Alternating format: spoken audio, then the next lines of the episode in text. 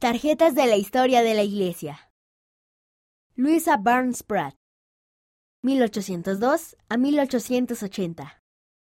Decidí confiar en el Señor y enfrentarme con valentía. Trabajó de costurera para sostener a su familia mientras su esposo, Addison, estaba en la misión. Llevó a sus hijos hasta el Valle del Lago Salado en un carromato cubierto. Sirvió en una misión junto con su esposo en la Polinesia francesa. En la misión aprendió taitiano y compartió el Evangelio.